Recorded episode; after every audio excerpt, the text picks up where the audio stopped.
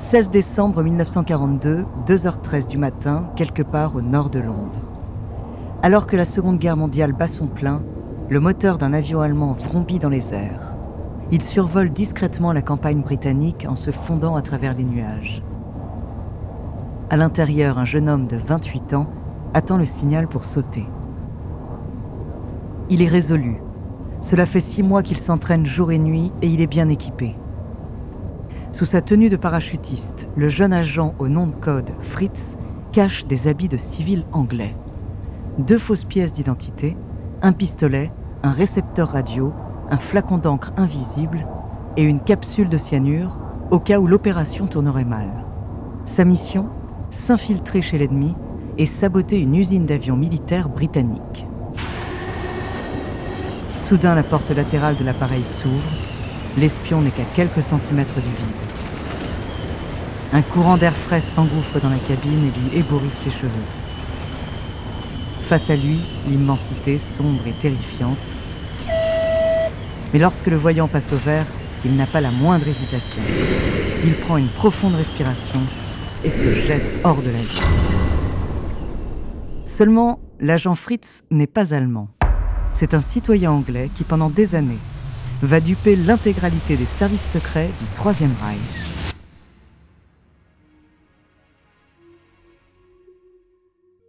Bonjour, ici Andrea, bienvenue dans True Story. Dans cet épisode, je vais vous parler d'un personnage à la destinée extraordinaire. Ancien gangster activement recherché par les autorités britanniques, il est devenu espion pour les services secrets nazis avant de servir la couronne d'Angleterre en tant qu'agent double. Son imprévisibilité, son opportunisme, mais aussi son héroïsme ont marqué à jamais l'histoire de la Seconde Guerre mondiale.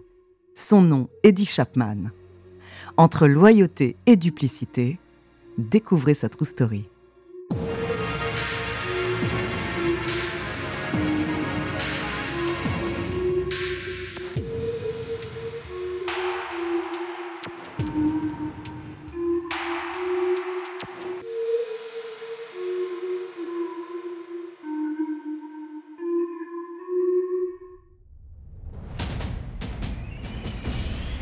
Cette nuit du 16 décembre 1942, Eddie Chapman, alias Agent Fritz, tombe en chute libre au-dessus de la région de Londres. Il fend les airs à une vitesse vertigineuse. Le vent balaie son visage et ses oreilles sifflent. La pression est énorme.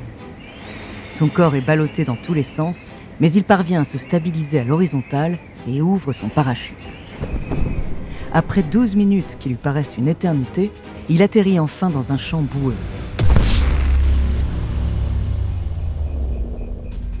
Mais plutôt que de suivre les ordres qu'il a reçus et de se mêler à la population locale, il se met immédiatement en quête d'un téléphone.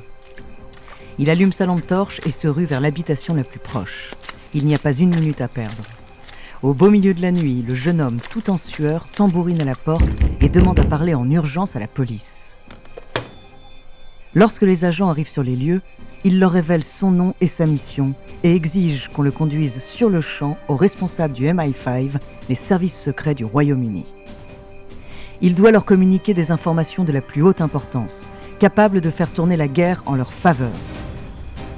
Mais Eddie Chapman ne se doute pas encore qu'il est sur le point de devenir l'un des agents doubles britanniques les plus précieux de la Seconde Guerre mondiale.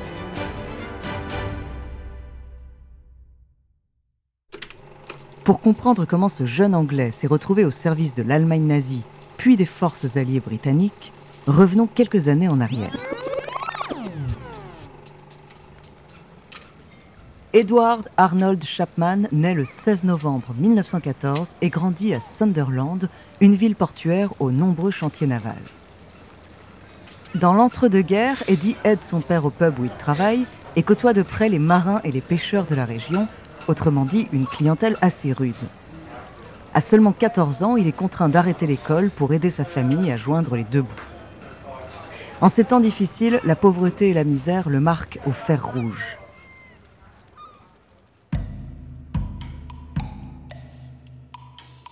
Désespérément en quête de travail et d'argent, il se retrouve à Londres dans les années 30 où il propose ses services à n'importe qui et pour n'importe quoi. Il danse, il se bat, il fait de faux chèques, tout ce qui paie est alors bon à prendre.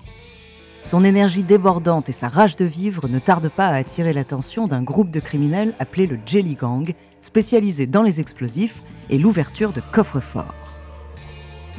Les milliers de livres sterling que le gang gagne régulièrement en cambriolant des magasins haut de gamme ne laissent pas non plus Eddie indifférent. Il rejoint alors leur rang et sans armes ni violence devient vite l'un des gangsters les plus habiles de la capitale. En 1939, Eddie Chapman, 25 ans, est un as du casse. Il a déjà fait sauter plus de 40 coffres forts et dilapide son butin dans les clubs des banlieues malfamées de Londres. Grand, mince, la moustache fine et le sourire ravageur, il mène une vie aussi débridée que dangereuse. Les autorités le recherchent activement et, à l'occasion d'un cambriolage raté, il finit par se faire arrêter. Mais le jeune escroc a plus d'un tour dans son sac. Il réussit à s'échapper et fuit avec sa compagne Betty Farmer sur l'île anglo-normande de Jersey. De là, il prévoit de prendre le large pour l'Amérique du Sud, mais les choses ne vont pas se passer comme prévu.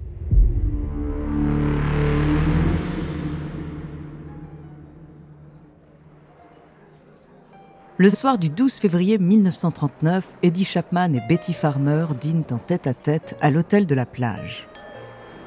Confortablement installés sur des banquettes en cuir, les deux amoureux profitent de la magnifique vue sur la mer et d'une coupe de champagne. Les rayons du soleil couchant inondent le restaurant d'une douce lumière orangée et un pianiste au fond de la salle joue un air de jazz.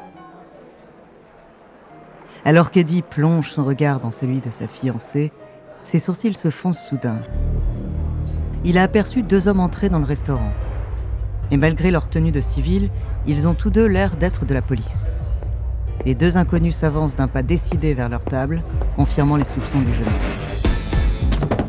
N'écoutant que son instinct, il se lève brusquement, embrasse une dernière fois sa compagne et se jette à travers la baie vitrée de l'hôtel, qui explose en mille morceaux. Il atterrit sur la plage, les bras et les jambes en sang, et détale à toute vitesse, suivi de près par les deux agents. Après une course-poursuite effrénée, il finit cependant par être rattrapé.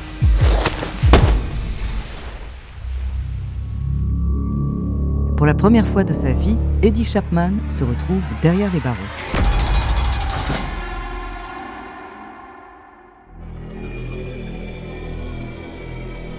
Afin de tromper l'ennui, Eddie dévore tous les livres de la prison et apprend l'allemand et le français. Il est loin de se douter que la Seconde Guerre mondiale vient d'éclater. Et un an de réclusion plus tard, les îles anglo-normandes où il purge sa peine sont envahies par les troupes nazies. Eddie est désormais prisonnier sur un territoire allemand. C'est le début d'une succession d'événements rocambolesques qui conduiront le gangster déchu à changer d'activité.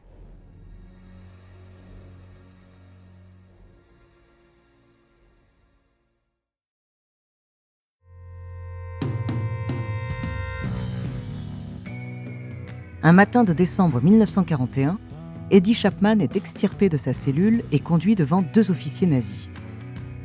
Voyant là l'occasion rêvée de retrouver sa liberté, le jeune homme se présente comme un citoyen britannique hostile à la couronne d'Angleterre. Il propose ses services à l'Allemagne et leur partage son passé de gangster, ses connexions avec le crime organisé, sa maîtrise des explosifs. Son profil est loin d'être ordinaire, immédiatement les renseignements allemands voit en lui le candidat idéal pour devenir un espion au service du Troisième Reich. Les mois qui suivent, Eddie devient l'agent Fritz. Il apprend le morse, le sabotage, le saut en parachute et perfectionne son maniement des explosifs. Et en décembre 1942, il est largué au-dessus de Londres à plusieurs centaines de mètres d'altitude avec pour mission de saboter une importante usine d'avions militaires britanniques. Seulement l'ancien gangster a le cœur patriote. Il prévient immédiatement le MI5 de sa situation. Après 48 heures d'interrogatoire musclé, les services secrets britanniques et Eddie tombent d'accord. En échange d'un casier judiciaire vide et de généreuses sommes d'argent, Eddie jouera double jeu. Agent Fritz pour les Allemands, il sera désormais l'agent Zigzag pour les Anglais. Le pari est risqué, mais Eddie a le profil idéal d'un agent double infiltré sous les drapeaux à la croix gammée.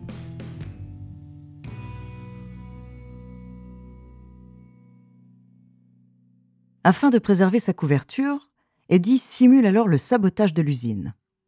Avec l'aide d'une équipe d'experts en camouflage, il déguise le bâtiment pour faire croire à la destruction totale du circuit électrique. Les murs sont peints de sorte à imiter les dégâts d'une explosion, le toit est recouvert d'une bâche et de tôles ondulées, comme si un trou béant l'avait éventré. Des débris sont éparpillés aux alentours. Le MI5 fait même publier dans les colonnes du London Daily Express une fausse nouvelle relatant le prétendu attentat. Lorsqu'un avion de reconnaissance allemand vient photographier l'usine, le verdict est sans appel, l'agent Fritz a réussi sa périlleuse mission et est digne d'une confiance totale.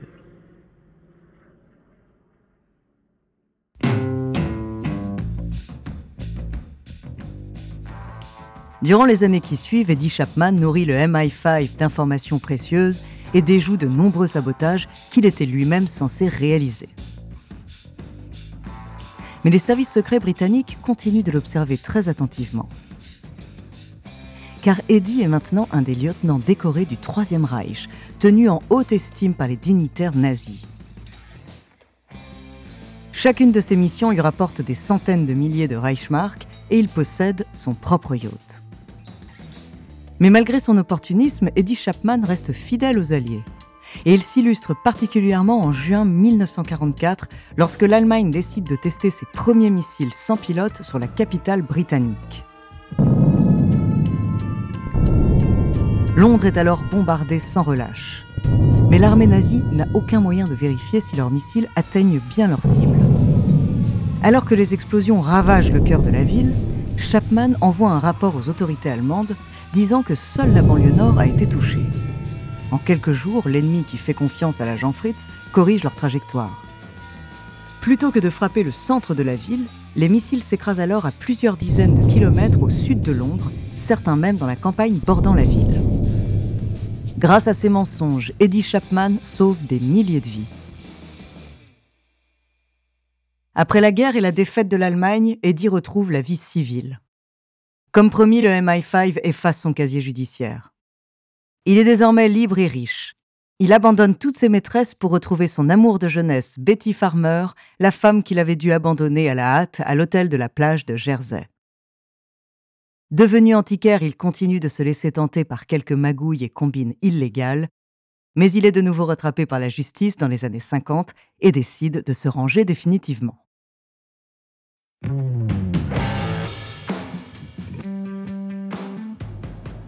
À la fois héros et crapule, gentleman et cambrioleur, menteur et loyal, Eddie Chapman s'éteint le 11 décembre 1997 à l'âge de 83 ans. Tout au long de sa carrière d'espion, il a agi par opportunisme, goût de l'aventure et patriotisme. Probablement d'ailleurs dans cet ordre-là. Cet homme au destin exceptionnel aura discrètement mais durablement marqué l'histoire de la Seconde Guerre mondiale et de l'espionnage en général.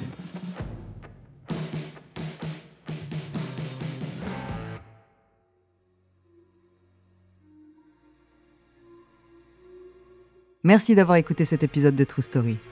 La semaine prochaine, je vous parlerai de la plus grande marée noire de l'histoire. En attendant, si cet épisode vous a plu, n'hésitez pas à laisser des commentaires et des étoiles sur vos applis de podcast préférés.